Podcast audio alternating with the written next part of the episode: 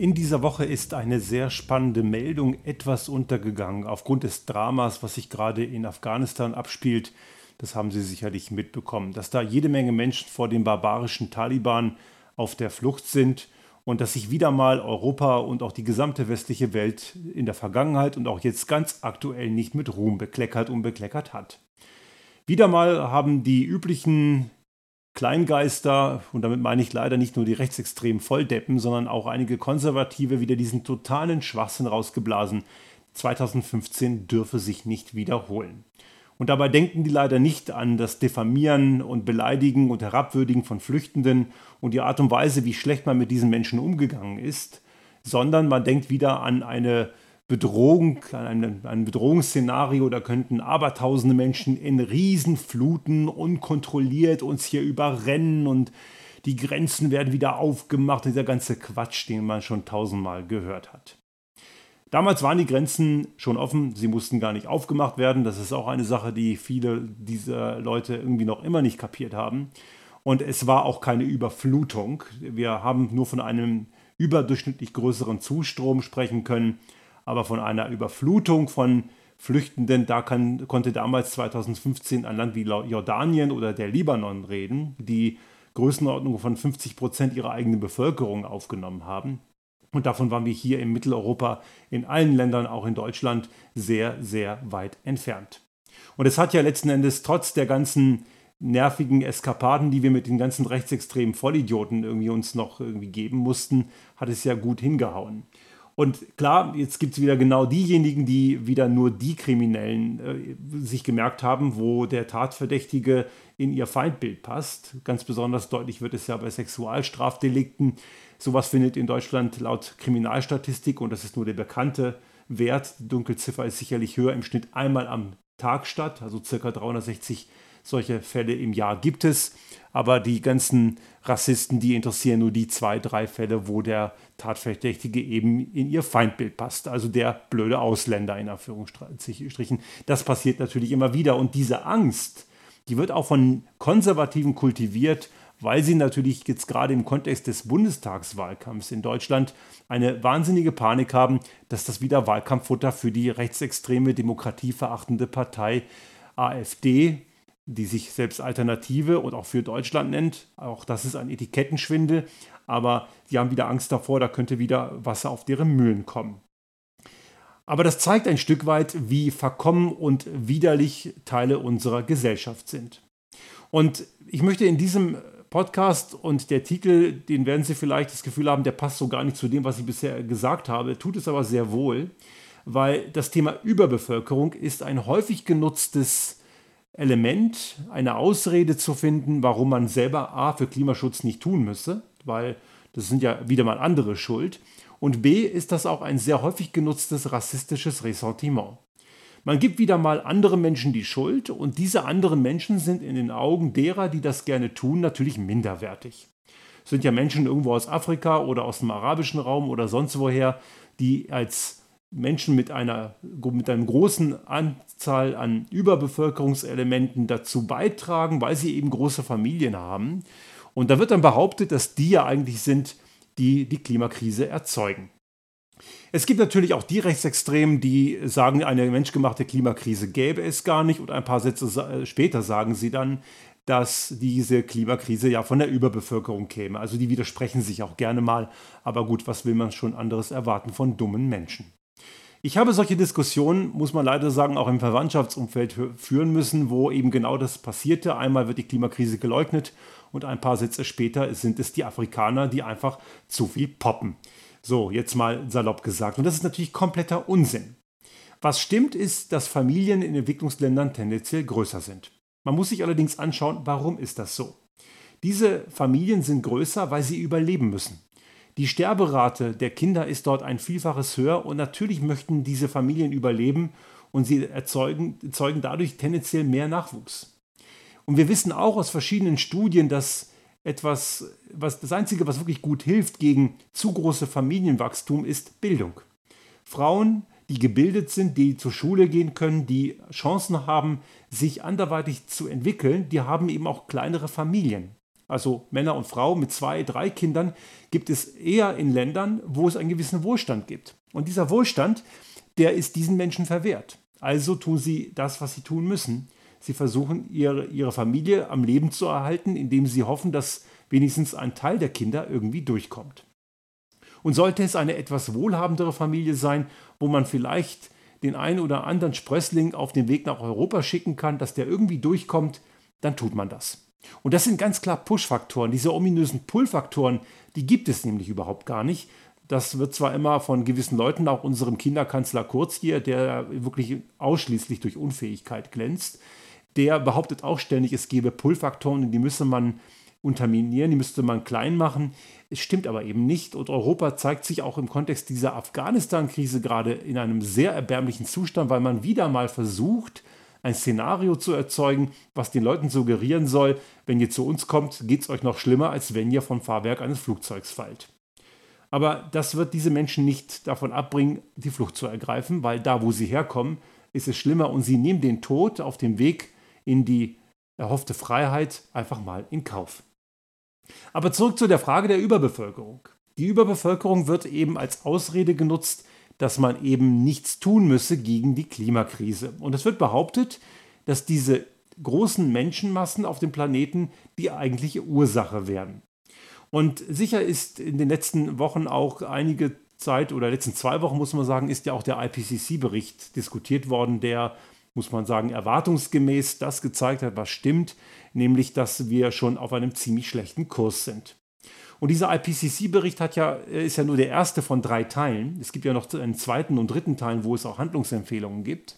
Und in diesem dritten Teil ist schon ein, der erst im nächsten Jahr, ich glaube im März erscheinen sollte, ist der Anteil, wo es um die Überbevölkerung geht, schon mal geleakt worden. Der ist von einigen Beteiligten auch schon mal rausgehauen worden und ist bei Spiegel Online in dieser Woche war es zu lesen dass eben nur 10% der Weltbevölkerung zwei Drittel der gesamten Emissionen erzeugen. Das ist jetzt auch nicht verwunderlich, aber es zeigt, dass dieses, diese Überbevölkerungsausrede eine ziemlich dumme ist.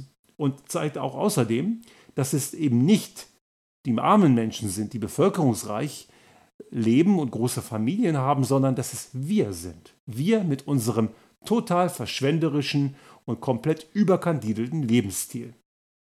Wir wissen ja hier aus Befragungen, Klimaschutz ja bitte, aber nicht bei mir. So, das ist so dieses ganz typische Phänomen. Meine Frau hat viele Jahre in England Windparks gebaut und da sprach man immer gern von den sogenannten NIMBYs. Not in my backyard. Also Windenergie von mir aus, aber bitte nicht in meiner Nähe. Und das Übertragen auf die Frage des Klimaschutzes ist natürlich ja, also Klimaschutz ja, aber mein SUV gebe ich nicht her und dreimal im Jahr in Urlaub fliegen muss auch schon sein. Und spätestens jeden zweiten Tag Fleisch, besser jeden Tag, ist auch ein Muss. Nein, eben nicht. Genau das ist das Problem. Wir können sehr gut erkennen, dass je reicher und wohlhabender Menschen sind, desto verschwenderischer leben sie und desto klimaschädlicher leben sie. Und genau dadurch kommt das zustande.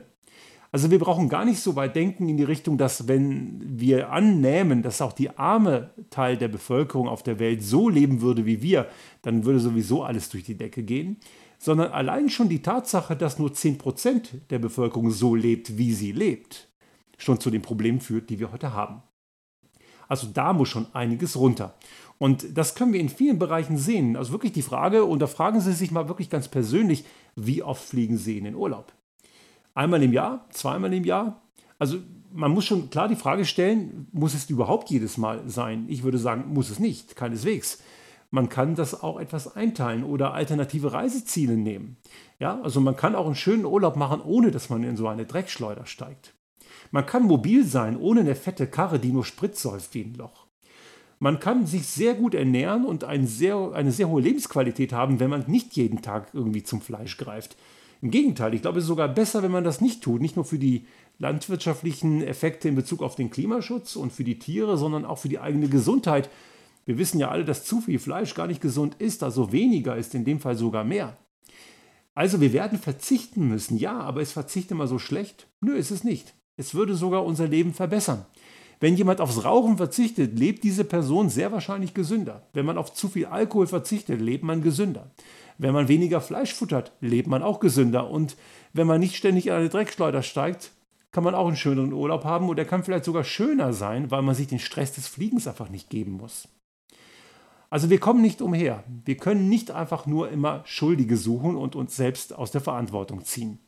Das passiert ja sehr oft. Es kommen immer wieder so die üblichen Ausreden, nicht nur Überbevölkerung, man zeigt dann auf China und die USA und die anderen sind ja viel schlimmer.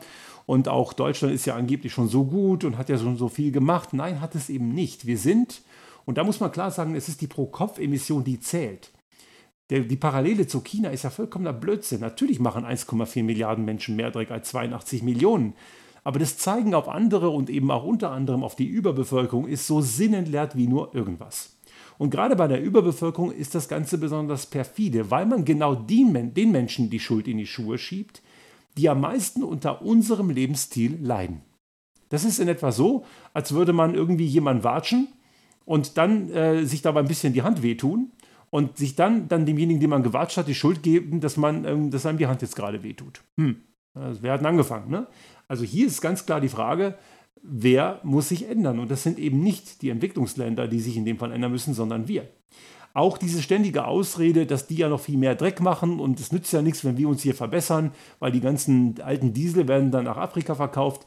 Das ist zwar leider richtig und das gehört geändert, aber das ist nicht das Problem, was uns hauptsächlich unsere, unsere Klimakrise verursacht. Es ist einzig und allein in allererster Instanz der Lebensstil der reichsten Menschen auf diesem Planeten.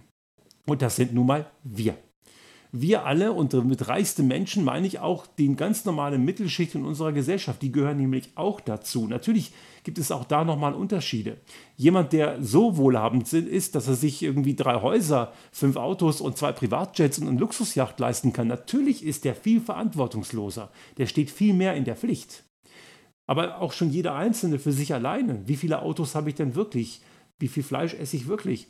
Und muss es unbedingt nochmal das Ferienhaus irgendwo in den Bergen sein? Also die Frage ist wirklich, brauche ich überhaupt eine Ferien, ein Feriendomizil? Kann ich mir nicht auch eine Ferienwohnung mieten, wenn ich vor Ort bin?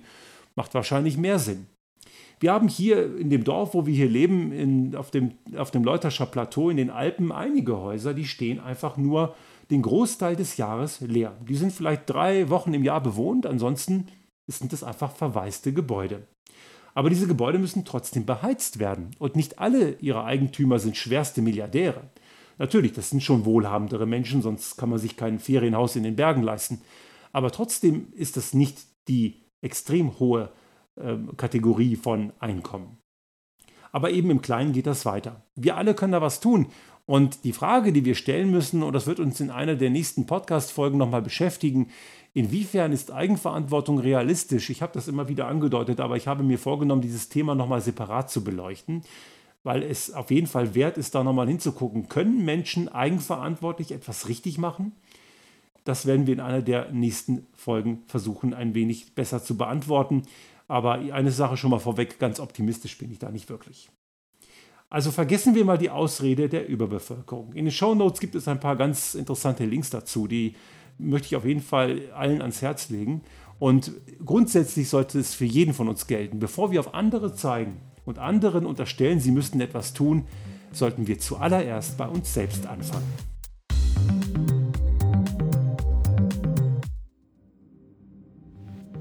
Sollte Ihnen unser Podcast gefallen haben und Sie auch künftig keine Folge verpassen wollen, dann abonnieren Sie uns einfach auf den gängigen Kanälen wie zum Beispiel iTunes, Spotify oder anderen Podcast-Hostern oder auch auf unserem YouTube-Kanal finden Sie immer mit dem einen Tag Verzögerung die aktuelle Folge unseres Restart Thinking Podcast und selbstverständlich freuen wir uns in Zeiten der Aufmerksamkeitsökonomie über das eine oder andere Like.